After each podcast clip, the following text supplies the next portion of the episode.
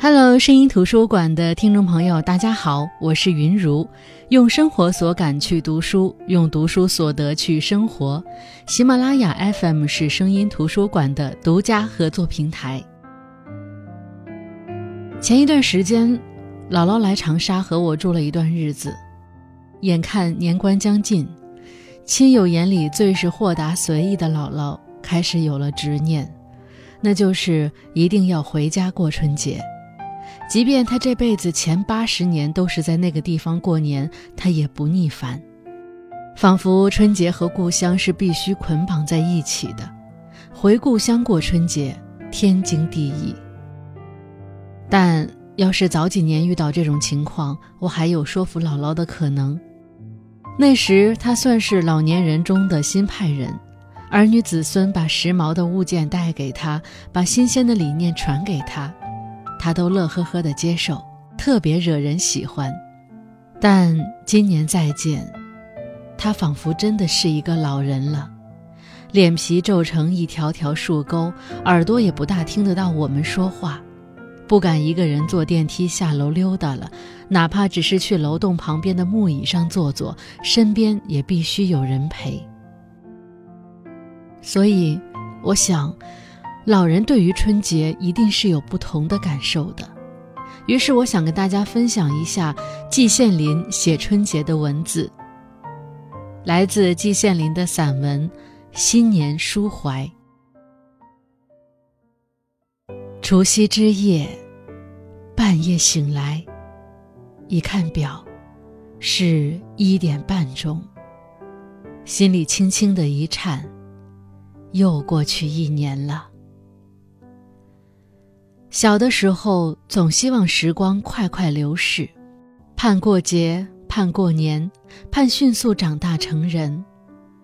然而，时光却偏偏好像停滞不前，小小的心灵里溢满了愤愤不平之气。但是，一过中年，人生之车好像是从高坡上滑下，时光流逝的像电光一般。他不饶人，不理解人的心情，愣是狂奔不已。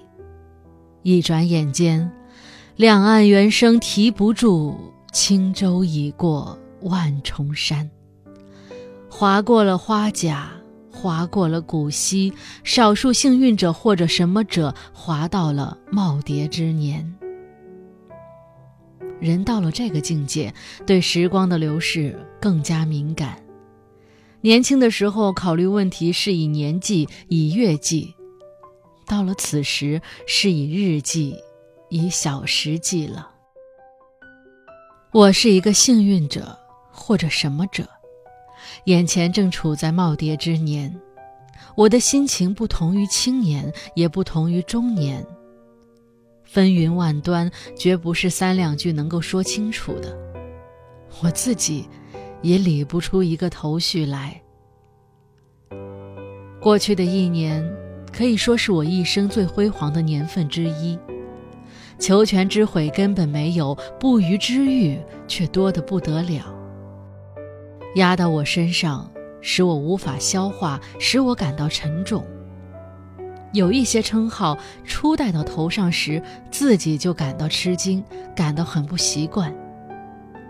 就在除夕的前一天，哦，也就是前天，在解放后第一次全国性国家图书奖会议上，在改革开放以来十几年的包括文理法农工医以及军事等方面的五十一万多种图书中，经过全国七十多位专家的认真细致的评审，共评出国家图书奖四十五种。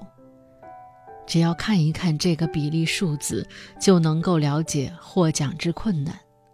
我自始至终参加了评选工作，至于自己同获奖有份，一开始时我连做梦都没有梦到。然而结果我却有两部书获奖。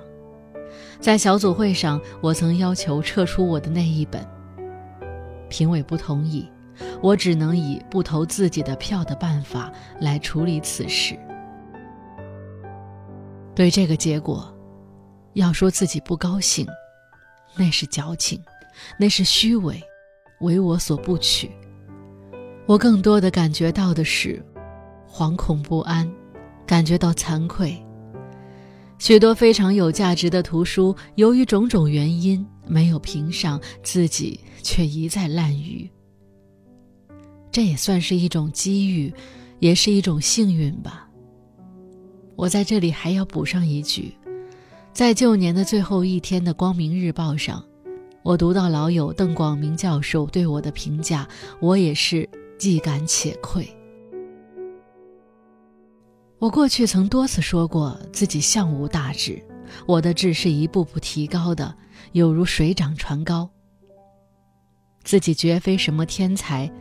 我自己评估是一个中人之才，如果自己身上还有什么可取之处的话，那就是自己是勤奋的，这一点查看自慰。我是一个富于感情的人，是一个自知文明超过需要的人，是一个思维不懒惰、脑筋永远不停转动的人。我得力之处恐怕也在这里。我得力之处。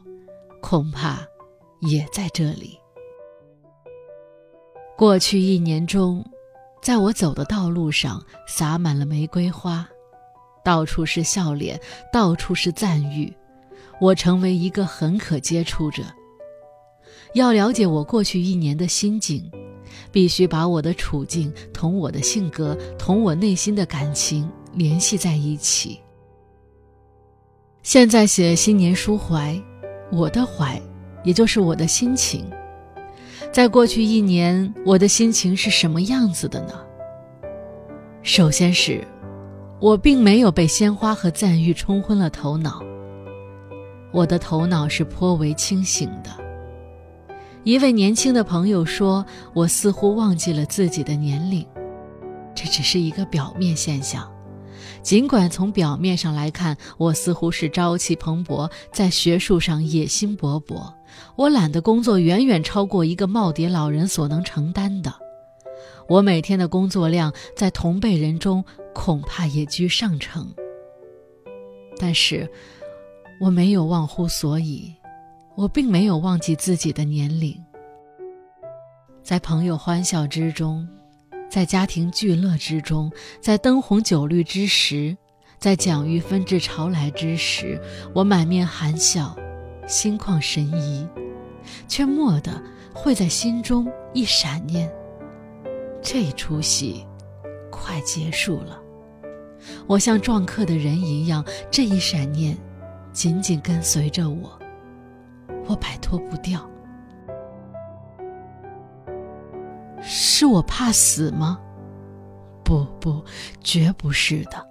我曾多次讲过，我的性命本应该在十年浩劫中结束的，在比一根头发丝还细的偶然性中，我侥幸活了下来。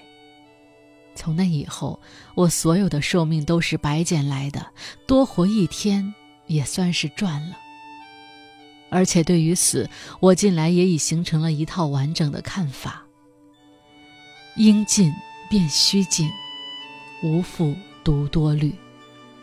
死是自然规律，谁也违抗不得，用不着自己操心，操心也无用。那么，我那种快煞气的想法是怎样来的呢？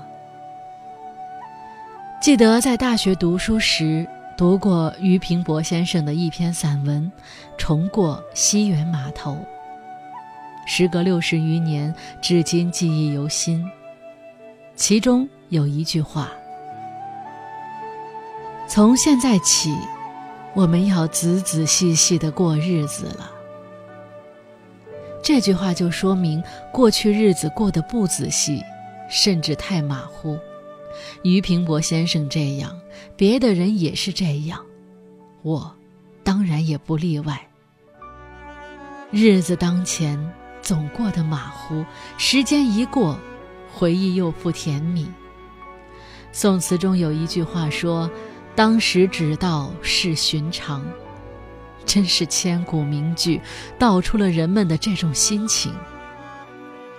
我希望，现在能够把当前的日子过得仔细一点，认为不寻常一点。特别是在走上了人生最后一段路程时，更应该这样。因此，我的快煞戏的感觉，完全是积极的，没有消极的东西，更与怕死没有牵连。在这样的心情的指导下，我想的很多很多。我想到了很多的人，首先是想到了老朋友，清华时代的老朋友胡乔木，最近几年曾几次对我说。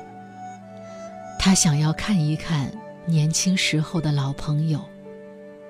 他说：“见一面少一面了。”初听时我还觉得他过于感伤，后来就逐渐品味出他这一句话的分量。可惜，他前年就离开了我们，走了。去年我用实际行动响应了他的话，我邀请了六七位有五六十年友谊的老友聚了一次。大家都白发苍苍了，但都幸会淋漓。我认为自己干了一件好事，我哪里会想到参加聚会的吴祖香现已病卧医院中。我听了，心中一阵颤动。今年元旦，我潜心默祷，祝他早日康复，来参加我今年准备的聚会。没有参加会的老友还有几位，我都一一想到了。我在这里也为他们的健康长寿祷祝。我想到的不只有老年朋友、年轻的朋友，包括我的第一代、第二代、第三代的学生。无论是在国内还是国外，我也都一一想到了。我最近颇接触了一些青年学生，我认为他们是我的小友。不知道为什么，我对这一群小友的感情越来越深，几乎可以同我的年龄成正比。他们朝气蓬勃，前程似锦。我发现，他们是动脑筋的一代。他们思考着许许多多的问题，淳朴直爽，处处感动着我。俗话说：“长江后浪推前浪，世上新人换旧人。”我们祖国的希望和前途就寄托在他们身上，全人类的希望和前途也寄托在他们身上。对待这一批青年。唯一正确的做法是理解和爱护、诱导和教育，同时还要向他们学习。这是就公而言，在私的方面，我同这些生龙活虎般的青年们在一起，他们身上那一股朝气充盈洋溢，仿佛仿佛能冲刷掉我身上的这一股木气。我顿时觉得。自己年轻了若干年，同青年们接触，真能延长我的寿命。古诗说：“服食求神仙，多为药所误。”我一不服食，二不求神，青年学生就是我的药食，就是我的神仙。我企图延长寿命，并不是为了想多吃人间几千顿饭。我现在吃的饭也并不特别好吃，多吃若干顿饭是毫无意义的。我现在计划要做的学术工作还有很多，好像一个人在日落西山的时分，前面还有颇长的路要走。我现在只希望多活上几年，再多走几程路，在学术上再多做点工作，如此而已。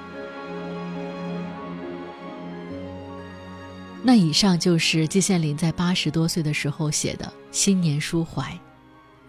垂垂老矣，对团圆、对春节有不一样的执念。有的人通透如玉，所有习俗礼教的枷锁都要一一挣破；有的人蜷缩进过往里，曾经的挣扎都不算数了；有的人开始爱自己，有的人开始怕失去。一个春节。大家的心境也是如此不同。那么，你又是如何的呢？好了，我是云如声音图书馆，我们下期再见。在这里也祝大家新春快乐。